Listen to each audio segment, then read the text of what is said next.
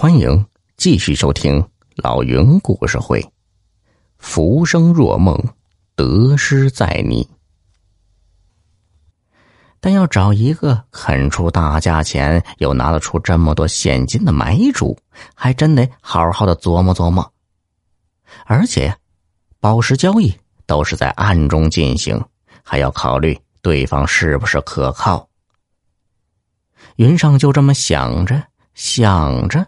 这时呢，月光正从门缝里透进来，云上无意间看见门口有一团白色的东西，不知道是本来就有的，还是什么时候别人丢下来的。他跳起身来，走上前去，见是一个纸团，打开一看，上面写着一行字：“当心有人算计。”看到这字条。云上马上想起一件案子。几年前，有做宝石矿的工人早晨起来，好久不见老板，催他们出工。走进老板的地窝子一看，地上横着两具尸体，一个是破了脑袋的男人，正是他们的老板，身边搁着一柄沾着脑浆的铁锤；还有一个没穿衣服的女人。是老板的情妇，同时，矿上有两位民工不知去向。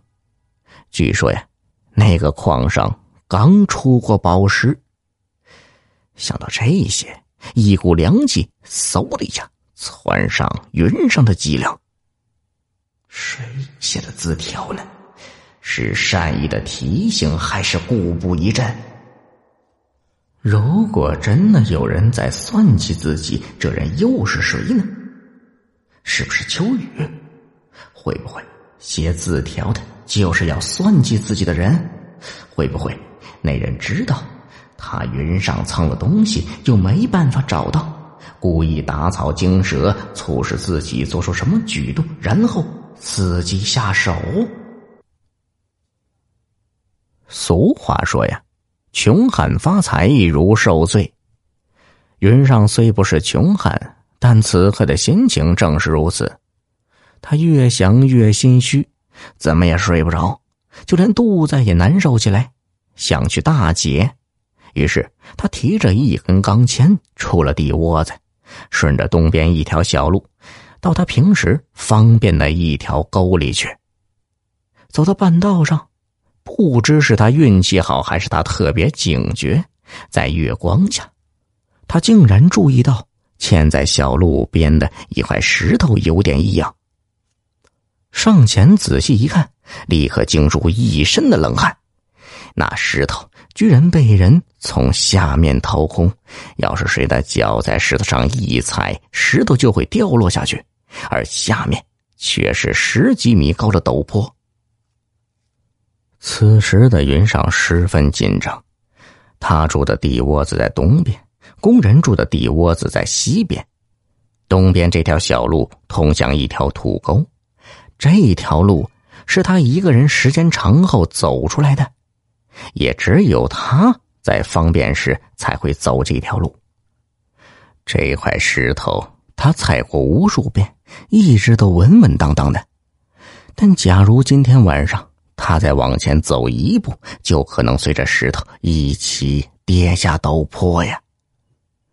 云上意识到有人开始对自己下手了，他害怕之余，突然有了心灰意冷的感觉。自己一生中最年富力强的这二十年，都交给这矿山了。一开始跟别人打工。后来自己当老板开云母矿，吃苦不少，挣钱不多。改行挖宝石后，也没有几天开心过。